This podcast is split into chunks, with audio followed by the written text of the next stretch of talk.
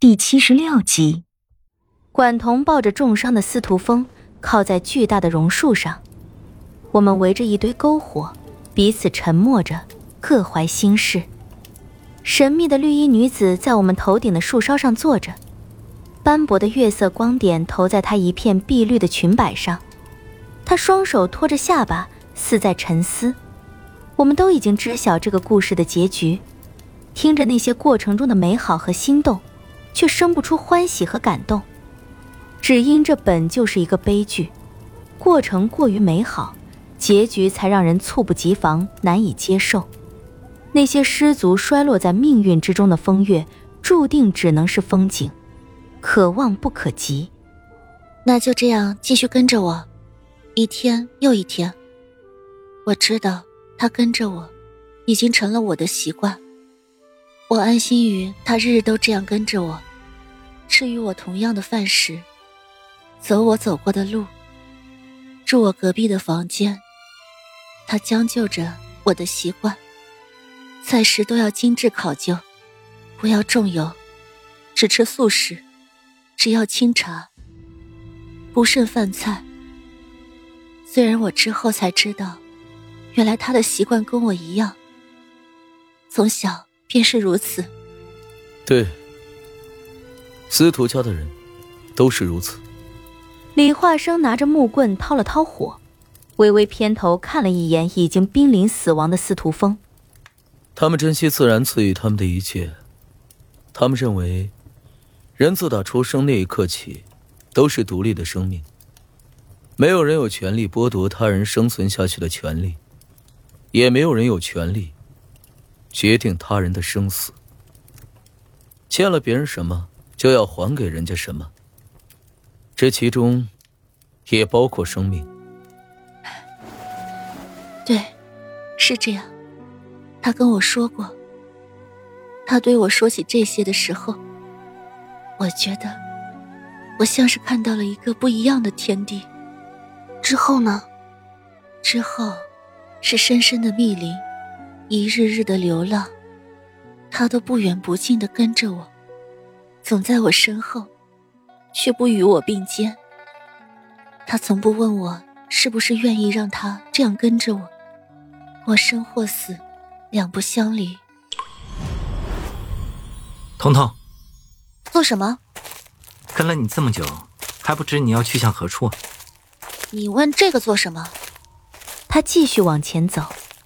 入冬的时令，树林中萧条的厉害。林间小道上铺了一地的枯叶，走路时嚓嚓作响。没有终点，我也不知道要去哪儿，就只能一直往前走。这不是很好？你也可以这样理所当然的一直跟着我，不是吗？这是司徒风第一次和管彤并肩行走，彼此都没有不自在，一切似乎都在情理之中。是，这样自然再好不过。管彤笑笑，没有接话。你很喜欢琴，怎么？你要送我一方琴？他摊开手中折扇，扇了扇，又收起来。你会收下吧？一般的琴我可看不上。这世间有十方名琴，你可听说过？当然，是古堡国人五谷琴师所著。看来你也是个懂行的人。那你是打算送我哪一方琴？子夜。子夜，天下第一琴。世上无人知晓子夜如今落在何处。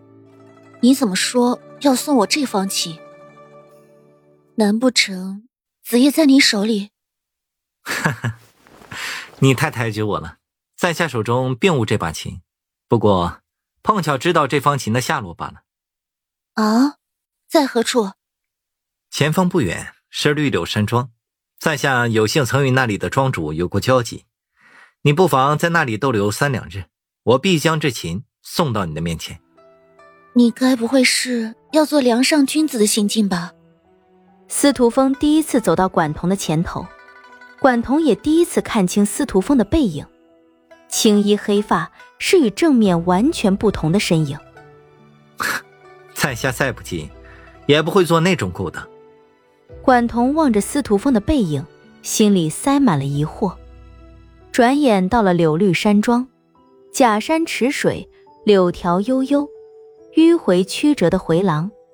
绿柳山庄的庄主对管彤很是照顾，专门腾出了一间院子供管彤歇脚。这也是数月以来司徒风第一次离开管彤。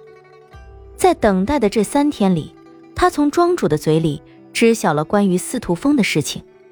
司徒风用的折扇并非是普通的折扇，是幻青扇，黑玉做的扇骨，柔丝制的扇面，刀枪不入，火烧不化。也知晓了他除了是司徒家人这个身份之外，还跟五谷琴师学过筑琴，算是五谷琴师的弟子。而这些。司徒风从未对管彤说起过，管彤所知道的无非就是他名唤司徒风罢了。管彤忽然觉得，这个跟了自己这么久的人，竟然是个自己完全不了解的人。司徒风如约为管彤拿来了紫叶，管彤接过琴，在假山池水悠悠柳絮间问道：“你究竟瞒了我多少？”他神色一顿，身子斜靠在假山上。苦笑一声，庄主都告诉你了。对，关于你的所有。那是你问他，还是他主动告诉你的？嗯，这重要吗？重要的是，你瞒了我。如果是你主动问他，我很高兴。彤彤，我很高兴你能问他关于我的一切，至少我知道你是想去了解我才会问他。这也是我最值得高兴和开怀的事，我很欣慰。他往前一步，他本能的退一步，他无奈一笑，停了下来，啪的一声打开折扇。至于你，我不会去问，也不会去打听。为什么？难不成你不想了解我？不，我做梦都想了解你，但我希望的是，你可以亲口告诉我，我可以等。等到你愿意亲口告诉我的那一天，不管那一天是什么时候，不管是我的暮年，还是我生命的终点，我都甘愿去等。